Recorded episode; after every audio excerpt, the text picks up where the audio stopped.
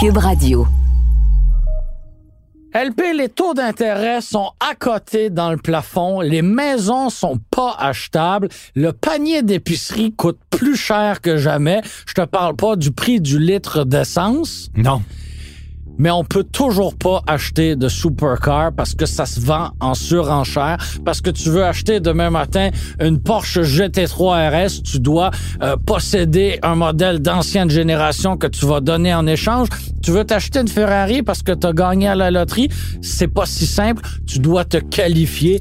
Les supercars, eux, demeurent très, très, très convoités.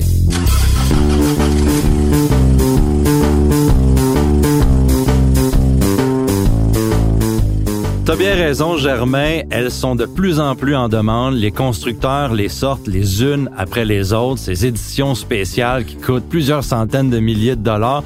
Nous, on peut sont se vendus à l'avance. Sont vendus à l'avance. Nous, on peut se contenter de les voir en photo. Et parfois, parfois de les conduire. Oui, mais c'est rare. D'être en tant que passager. Puis aujourd'hui, je pense qu'on veut parler de ces véhicules-là euh, qui nous font rêver, nous, qui font rêver pas mal tout le monde. Je pense qu'ils sont des amateurs d'automobile. Et puis certaines expériences qu'on a eues et euh, certaines anecdotes reliées à ces supercars-là ou ces hypercars également maintenant. C'est comme un autre niveau, ça. Ouais, hypercars qui a introduit maintenant avec l'ère électrique de l'automobile. Et puis ces véhicules-là, on veut en parler parce qu'elles sont très, très spéciales. On part? On part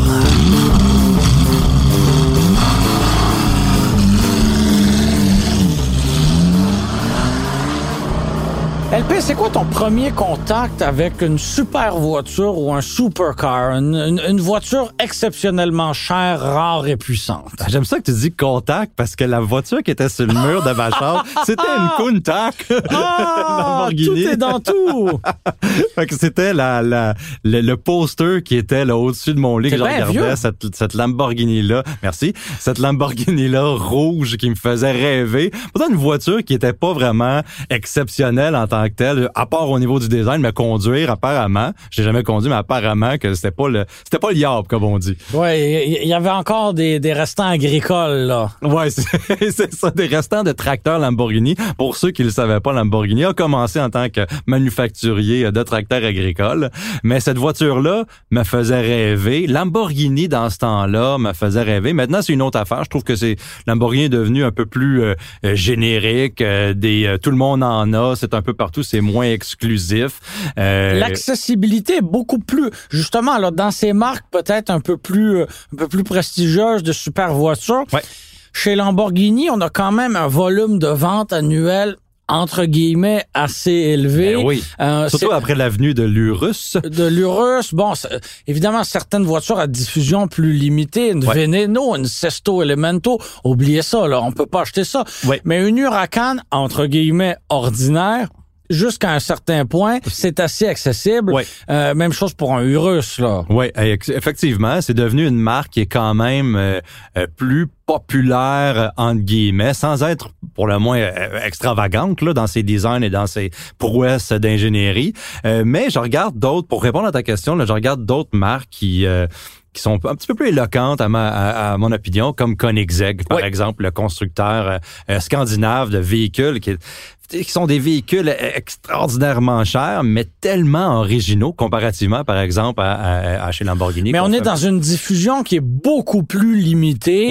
Euh, les véhicules sont vendus d'avance, avant même d'avoir été présentés, ah, bien souvent. On est dans les mêmes eaux que, que Pagani rendu là, là. Ah oui, Pagani, euh, absolument. Ça, c'est un autre euh, constructeur qui qui est dans la liste des véhicules que j'aurais aimé conduire. Je peux te, je peux te conter une, une anecdote que j'ai eue avec une Koenigsegg par exemple. Euh, absolument. Avec, mais pas seulement une Koenigsegg, mais une collection de voitures que j'ai pu voir, une collection privée euh, que j'ai eu l'occasion de voir qui contenait certains véhicules qui répondraient encore à la question parce que là il y en a pas juste un, tu peux pas me demander il y a juste un véhicule exotique qui me fait rêver, il en a tellement. Euh, vite vite pour l'anecdote, j'étais dans un euh, une, un événement qui était le PRI Performance Racing Industry à Orlando, c'est comme une foire pour les, les propriétaires de véhicules de course, les équipes de course qui viennent magasiner pour de l'équipement, etc. Puis ça ça fait plusieurs années de ça. Et puis, je suis assis dans un restaurant le restaurant il est vide là, la, la, journée était longue, je m'assois puis je commence à parler de char avec euh, la serveuse qui connaissait euh, euh quand même. Faisait semblant de s'intéresser à ça, ben ouais. qui, qui, trouvait que t'avais des beaux yeux. elle était, elle était, je pense, elle était peut-être peut-être intéressée à, mes sujets automobiles, probablement pas à moi, euh, mais dans le même restaurant, assis au bar, il y avait un individu qui s'est un peu infiltré dans notre conversation. Au, au grand dame de la serveuse. Ouais, c'est ça. Et puis qui commence à nous dire, moi j'ai une collection automobile euh, moi aussi, j'aime ça, les chars, euh, etc. et, il faut dire, là, des gens qui nous disent on aime ça, les chars, ah on nous le dit 37 fois par jour. C'est normal, c'est évident. On sourit et puis on écoute, là, parce, parce que c'est notre, ça fait partie de, notre travail. Et puis, euh, je m'attendais à avoir une conversation un peu vide de sens avec ce monsieur-là, qui avait l'air d'un autre client, là, comme moi, dans ce restaurant-là, qui était vide. Et puis, qui me dit, je lui demande, c'est quoi les véhicules dans votre collection? Il dit, ah, c'est une très petite collection. Euh, ben, j'ai euh, une Koenigsegg, j'ai une Bugatti Veyron, et puis j'ai une Ferrari Enzo. Quoi? Koenigsegg, CCX, euh, euh, Bugatti Veyron et euh, Ferrari Enzo. Fait que là, moi, je, T'es sérieux? que je pars à rire, mais je me dis dans ma tête que ce gars-là, il est en train de me niaiser. Là, ouais, ouais, il, est en train de te monter une histoire. Oh, il est en train d'essayer d'impressionner la serveuse qui est en avant. La serveuse fort que je répète, connaissait quand même les gens. Ouais, ouais, Et puis, euh, mais j'embarque un peu dans le jeu, tout ça. Puis le, le, le, monsieur, il dit, j'aimerais ça. Est-ce que tu aimerais ça l'avoir, la, la, la, la, collection? Fait, je suis comme, oh, c'est peut-être une, une attrape. Et il me dit, je peux pas te la montrer euh, ce soir, je m'en vais, mais je vais donner la carte de mon curateur de ma collection. Et quand t'as un curateur, d'habitude, c'est que les choses vont assez bien. Là. Ouais, c'était une carte et due forme. Il dit eh, écris un courriel à ce gars-là. Et puis euh, il avait pris également mes coordonnées. Puis il dit euh, ils vont t'arranger ça demain. Moi, j'étais à Orlando pour deux trois jours. Fait que là. Euh, le lendemain matin, je me réveille et puis je vois il y a une, une suite de courriels dans ma, dans ma boîte de réception. Le gars avait écrit à son curateur, il avait dit ah Louis-Philippe aimerait ça voir la collection, etc. Et puis j'étais là, waouh, c'est vraiment en train d'arriver. Peut-être que dit, C'est comme le Jeremy Clarkson mais du Québec. Euh, c'est une vedette. T'es obligé de le recevoir puis de l'accueillir en roi. Fais-y essayer toutes mes autos. Ça va ouais, être ouais, ouais. Laisse, laisse, laisse, le partir avec sa favorite, sa voiture sa favorite. c'est ça. Ah non, ça s'est pas passé. Ça s'est pas passé. T'avais comme ça. Ah, d'accord. Alors, je me dit, mais moi, je me suis dit peut-être que je vais voir une Koenigsegg en vrai. Parce Pour que la première fois? Première fois, j'avais jamais vu ça. Et une Veyron, on va dire la même chose. Fait que je me pointe, c'est une, une, une, petite entreprise euh, qui est dans un parc industriel. Et puis, est-ce qu'ils font de l'import-export? Non, ils font pas d'import-export. C'est une, entreprise dans le pharmaceutique. Est-ce que c'est louche? Ah, OK, OK. Dans le pharmaceutique. OK, Donc, bien sûr. Euh, on, sait que ça peut être très lucratif. On va se dire que ça peut être très lucratif. Le curateur euh, m'attend à la porte. Il me dit, ah oui, c'est Louis-Philippe. Tu veux voir la collection? Il m'amène dans le sous-sol de cette entreprise-là. Et puis, il y a toutes les, voitures que le, le, le, propriétaire me dit qu'il avait. Donc, donc c'était véridique. Et d'autres voitures que je m'attendais jamais à voir cette journée-là. Fait que Koenigsegg CCX, une deuxième Koenigsegg CCX R, édition spéciale en fibre de carbone. C'était la première fois que tu voyais une Koenigsegg et la deuxième fois que tu voyais une Koenigsegg. Oui, exactement. dans la même, dans la, même, dans la même seconde. Je peux te dire que j'avais les mêmes watts. Euh, puis euh, euh CCX R, édition spéciale en fibre de carbone, il y en a une là à Orlando. Ben, dans ce temps-là, il y en avait une là à Orlando et une en Arabie Saoudite. Donc, pour te dire que c'est cette véhicule-là été faite en deux exemplaires très exclusifs. Deux Bugatti Veyron, la première fois que je voyais une Bugatti Veyron et la deuxième fois, une 16.4 de base, entre guillemets, ouais, ouais, ouais, une Pur sang, qui était une, euh, édition avec les panneaux euh, argentés brossés, là, tu sais, euh, qu'il y en avait seulement quatre au monde qui ont été faits. Puis cet exemplaire-là avait servi comme on va dire, un, véhicule pour représenter ce modèle-là, la marque dans les dans les salons de l'auto à travers le monde. Puis là, ben, ce propriétaire-là avait mis la main sur cette pure sang-là. Et puis, il y avait le modèle de base à côté parce qu'il dit, ben, moi, le, 16.4, c'est mon daily. Un peu, je me promène avec. Je vais pas me promener avec la pure sang. Donc, j'en ai acheté une deuxième. Un ben peu oui, pour s'en servir. De base. Donc, on se rappelle qu'elle était, la pure sang était évaluée à 4 millions dans ce temps-là, 4,5 millions environ. On, a la question du réalisateur qui veut savoir comment on écrit ça, quoi, un exeg? un petit peu moins euh, euh, pour la 16.4. Euh, trois Ferrari, F40, F50 et Enzo, qui étaient dans, le, ah, le fond, dans le fond d'un mur là en arrière, là, qui, était, ouais, qui était quand même un bon trio à avoir là, si on aime les Ferrari.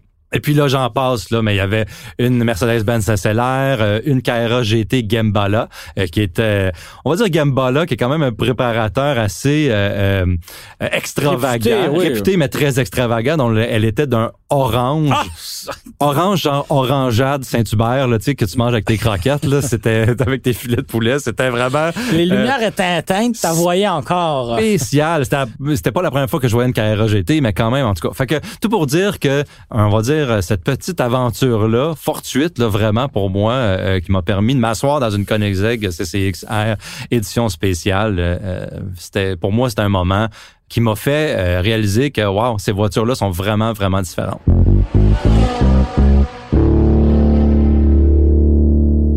Parlais de la lignée de supercar Ferrari. Je me rappelle d'un très beau moment. Euh, je ne sais pas si tu avais visité le salon de l'auto euh, cette année-là, euh, mais à la sortie de la Ferrari Enzo, on avait regroupé au Palais des Congrès. Puis là, bon, maintenant, évidemment, il y a un collectionneur là, bien réputé dans la grande région de Montréal, Luc Poirier, qui possède la lignée de supercar. Mais 15 ans avant ça, bien avant la sortie de la, la Ferrari, on avait regroupé au Palais des Congrès, une 288 GTO, une F40, une F50 et une Enzo. J'étais petit garçon à ce moment-là et j'ai eu la mâchoire décrochée. Ah ouais. Hein? Parce que c'était des voitures qu'on pouvait voir occasionnellement en ligne ou dans des encans prestigieux, mais de manière individuelle. Mm-hmm. Et cette fois-là, elles étaient réunies sous un même toit dans le cadre d'un seul événement. Et franchement, moi, ça m'avait énormément impressionné. Puis c'est drôle parce que pour moi, il y a une grosse différence entre voir une voiture dans un salon de l'auto, dans un musée, dans une collection, où une voiture va être placée parmi tant d'autres. Oui. Et à l'occasion de, de c'est drôle, de l'anniversaire de Mazda au Canada, on nous avait invités à Toronto. C'est un événement dont on a déjà parlé pour conduire plusieurs véhicules de Mazda. Et là, tu vas me dire euh, où on s'en va avec ça. Oui, ça me dit quelque chose, ça.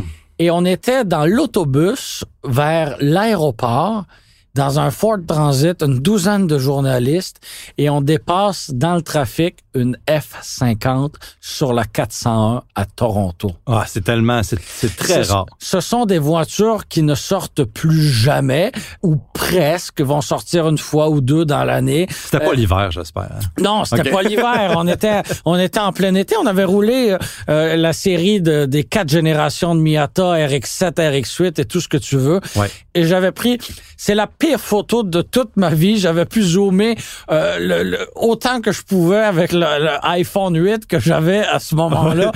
ça va l'air d'une Fiero, cette photo. ça avait l'air d'une Fiero. Mais mon cher ami, je te confirme que c'était une authentique Ferrari F50.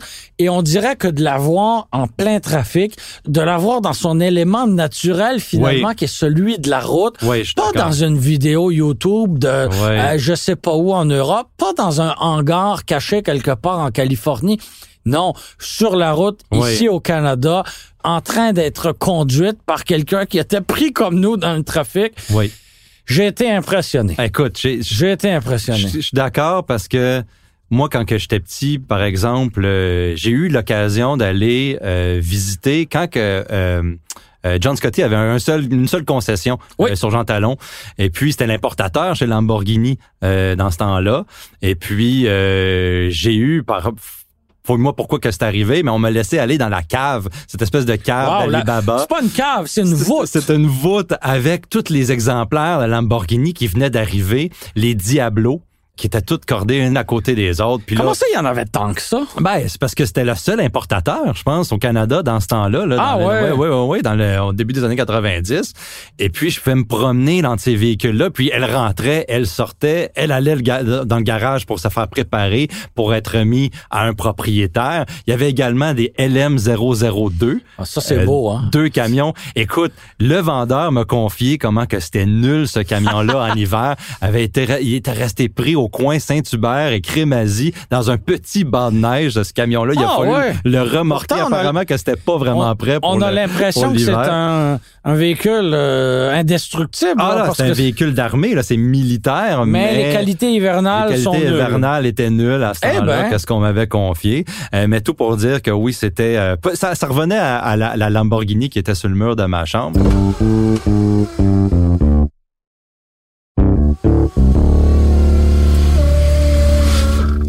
Ça m'amène à te poser cette question-là parce que je sais pas, je t'allais, je t'allais même pas poser, c'est quoi toi ton véhicule que que, que, tu avais, là, qui était le mythique, là, celui que tu as, toujours voulu conduire? En fait, je n'ai pas eu cette voiture-là sur euh, euh, une affiche dans ma chambre, petit garçon.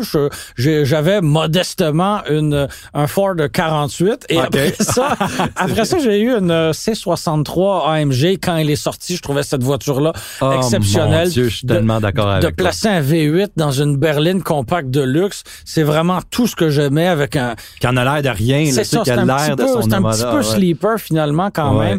Euh, enfin bref, mais j'ai une belle histoire avec une Porsche Carrera GT euh, et, et, je me suis rappelé cette histoire-là il y a quelques semaines parce que euh, le constructeur a dévoilé la Mission X. Oui qui est la nouvelle super voiture électrique. Ouais. Qui a l'air finalement d'un autre supercar pas parmi tant d'autres, mais presque. Euh, on l'a vu en photo, probablement qu'en vrai, elle est encore plus belle. Mais vois-tu, une Porsche 918 Spider, est-ce que ça a si bien vieilli technologiquement? Ouais, c'est ça. Puis est-ce que ça, est-ce que ça émane Porsche? T'sais, pas tant que ça, parce que c'était finalement une voiture hybride rechargeable. Puis, tu sais, c'est plein de compromis. Il y avait pas de boîte manuelle. Mm-hmm mais la Carrera GT. Oh my God. Moi, ça, ça me fait, excuse-moi l'expression, capoter. Ouais. Et euh, j'ai été pendant un moment euh, tu vas peut-être sourire, recherchiste pour l'émission Légende de la route qui était, qui était animée par euh, notre estimé collègue Benoît Charette ben et José Godet. Et j'étais recherchiste pour cette émission-là. Et euh, c'était une journée spéciale Porsche. Et Benoît Charette avait réussi à mettre la main sur une Carrera GT, entre autres. Mhm. et m'avait dit, Germain, veux-tu qu'on aille faire un tour sur le circuit? Je, je, je me répète là, je capotais. Tu m'as jamais conté cette histoire-là. Je suis tellement content de l'entendre. Mais j'ai été passager, hein. Oui, J'étais passager, bien sûr. Mais franchement, c'est tellement une voiture qui te fait vivre des émotions, une expérience qui ressemble à rien d'autre. Même comme passager. C'est une voiture qui est vivante. Le son du moteur V10 qui est juste en arrière de toi. La transmission manuelle. Ce sont des voitures comme il n'en existera plus jamais. Ouais. Je suis d'accord. Et, je sais pas si, bah, évidemment, tu le connais de, de nom, mais Doug de Muro, le, le YouTuber américain, qui est très radical dans ses choix de voitures, qui a des voitures, comment dire, euh, qui ne, qui ont pas de compromis. Tu sais, il avait un Mercedes classe G, mais à court empattement avec deux portes, une Audi RS2. Bref, c'est un radical. Il s'est procuré son premier supercar et c'est une Porsche Carrera GT. Et je peux pas faire autrement que d'être d'accord avec ce choix-là. Parce que, évidemment, une F40 ou une 288 GTO, ça demeure absolument exceptionnel. Mais je pense qu'il y a peut-être une plus grande facilité à conduire une Carrera GT qu'un minimum de... C'est pas un tracteur, là. Tu sais, un F40, là. Hein? c'est tellement beau, mais eh! c'est ça. C'est ça ça, ça l'offre l'expérience que c'est l'expérience italienne des années 80. Ouais, c'est ça. C'est ça. Ben, mais ouais, c'est mais on va dire que la Carrera GT c'est pas un véhicule qui est très facile à conduire non plus là. Non, c'est pas. non, tu, tu, dois, tu, dois, la piloter bien sûr, mais ça demeure une conduite accessible, j'oserais dire. c'est les mots me manquent pour décrire cette voiture-là qui me fait vraiment rêver. Je, je, je, peux même pas dire que je rêve un jour d'en posséder une parce que c'est inatteignable. Je sais pas comment ça vaut. Ça valait 500 000 dollars quand c'est sorti Mais c'est plus d'un million maintenant. C'est plus d'un million de dollars américains euh, pour un exemplaire dans, dans un état décent. Euh, mais je j'espère pouvoir en conduire une un jour. Ça, ça fait ça fait réellement partie de ma courte liste de voitures euh, supercar que j'aimerais conduire euh, un jour. Bon, je te le souhaite.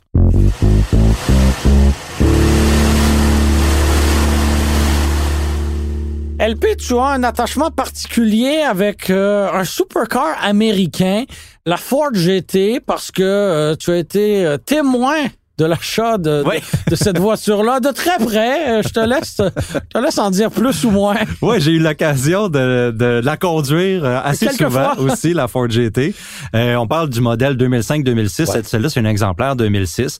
Euh, un véhicule euh, qui est tout à fait spécial parce que elle faisait renaître euh, l'icône américain Ouais. de la GT40, qui était euh, le véhicule, bon, qui- véhicule de production, qui a été, euh, qui a participé au 24 heures du Mans, qui a mis Ford un peu sur le podium, gagné là, qui a 24 gagné au heures 24 du heures du Mans, voilà. et qui a mis Ford sur le podium, comme je disais, euh, avec ce véhicule-là à l'époque. Mais maintenant, en 2005-2006, on a ressorti un véhicule qui était, qui ressemblait beaucoup euh, Ah à l'original, mais qui utilisait quand même des pièces du catalogue Ford euh, pour pour assembler. Là, Euh, je pourrais dire que ce véhicule-là, quand on le regarde de près à l'intérieur, euh, tu sais, c'est un moteur 5.4 litres modulaire en aluminium.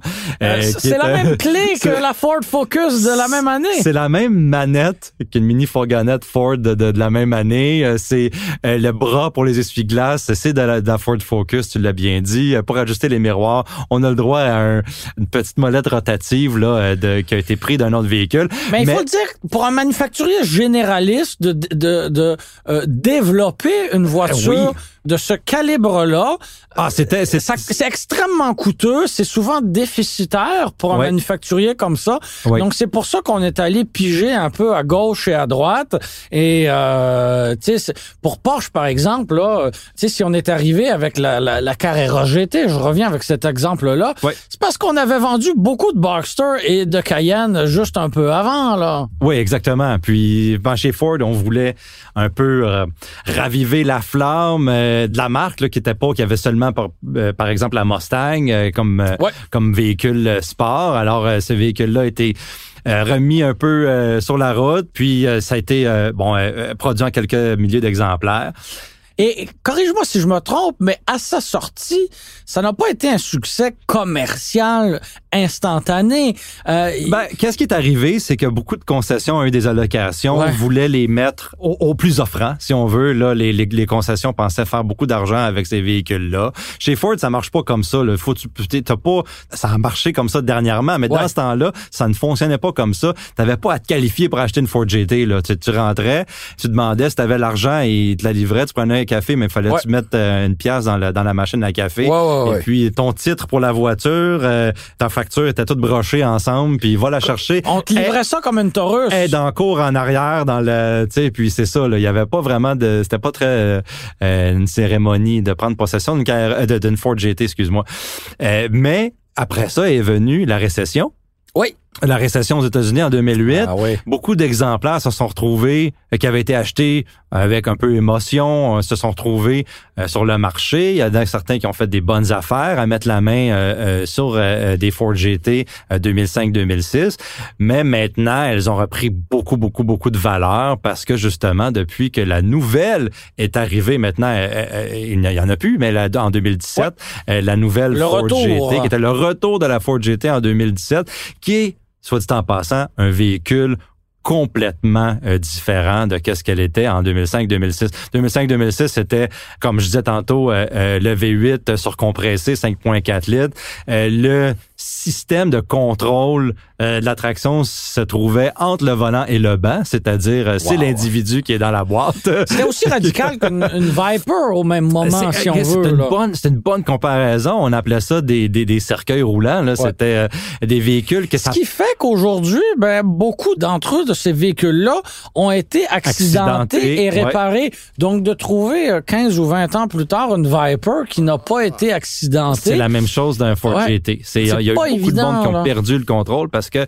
c'était énormément de couples euh, roues à l'arrière, un véhicule qui ne pardonnait pas. Si Ouais. euh, elle en donnait beaucoup, elle en donnait beaucoup. Et puis, écoute, c'est juste un clignement de l'œil. Ou Après ça, on, sur on- la chaussée. on se retrouve à Ah, l'envers. c'est un véhicule qui était qui donnait l'émotion, par exemple, Ouais. comme tu parlais tantôt avec la Carrera GT. Carrera GT, là, c'est un véhicule qui se vendait beaucoup plus cher, beaucoup plus exclusif, mais quand même l'émotion de conduire une machine d'avoir totalement le contrôle, pas d'électronique, Ouais. c'est toi qui actionne, c'est des leviers. Mais en même temps, pas une brouette, tu sais. En même temps, pas une brouette, c'est des leviers, c'est tout est mécanique.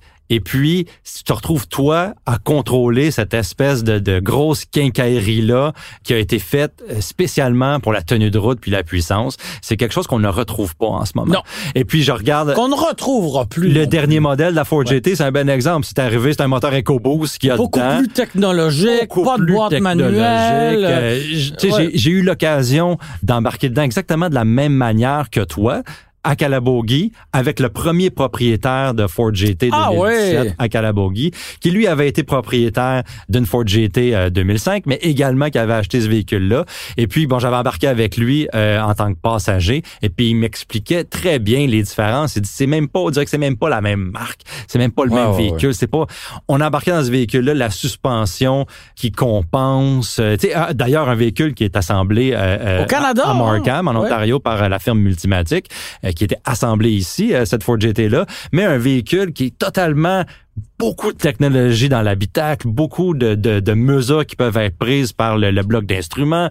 Euh, comme tu dis, il n'y a pas de boîte manuelle. Ce n'est pas elle, elle n'essaie pas continuellement de te tuer, euh, comme l'autre, qu'on fait le beau, le beau parallèle avec la Viper, qui prend quand même une pondération puis une sagesse pour être capable de la conduire à haute vitesse, une bonne anticipation. Celui-là, c'est un véhicule qui pardonne beaucoup plus la, cette nou- ben, nouvelle, je dis tout le temps nouvelle Ford GT Oh, parce oui. qu'elle n'a plus, mais Même si elle n'existe plus. la, la dernière Ah ouais. génération, si on veut, de cette Ford GT là. Donc, entre les deux, là, je te dis que euh, la Ford GT 2005-2006, c'est encore un véhicule qui trône par-dessus euh, euh, cette 2017-là, qui, a- été introduite en 2017, parce que justement, pour toutes les raisons que je viens d'énumérer, euh, mécaniques et émotionnelles, que peut-être peut-être que cette dernière génération-là n'a pas réussi à fournir euh, à ses conducteurs, à ses propriétaires.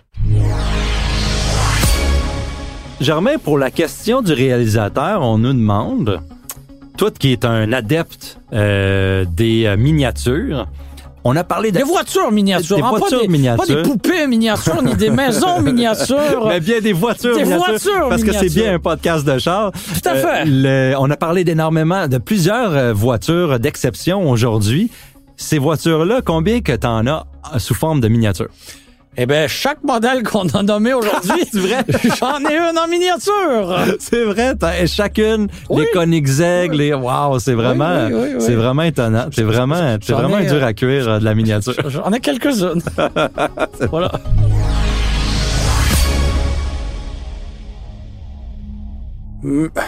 Euh, ah, c'est drôle, hein? Ça, c'est... Là, ça, Oh. ça, ça kick, là. Ouais, OK, c'est fini pour vrai, là. Tabarouette. Je, je suis désolé, je m'attendais pas à, je m'attendais pas à craquer comme ça. Aïe, aïe, aïe. Merci d'avoir été des nôtres. C'était Louis-Philippe Dubé et moi-même, Germain Goyer. Chers auditeurs, c'est la dernière fois que je vous dis ça. Je vous remercie d'avoir été là depuis 2018.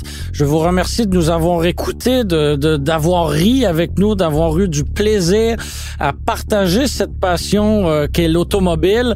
Euh, je veux remercier aussi Frédéric Mercier qui a partagé ce micro et Marc-André Gauthier. J'ai bon espoir qu'on pourra se reparler euh, très bientôt. Ben Germain, ça a été un honneur de travailler avec toi, de partager le micro pour ces derniers épisodes-là, puis également de travailler à tes côtés. euh, oh. On recommence. OK. Ben Germain, ça a été un plaisir de travailler avec toi, de partager le micro et puis euh, de travailler à tes côtés pour ces dernières années. Alors, euh, possiblement pour la dernière fois, euh, à la réalisation, au montage euh, et à la musique, euh, Philippe Séguin. C'était une production Cube Radio. Radio.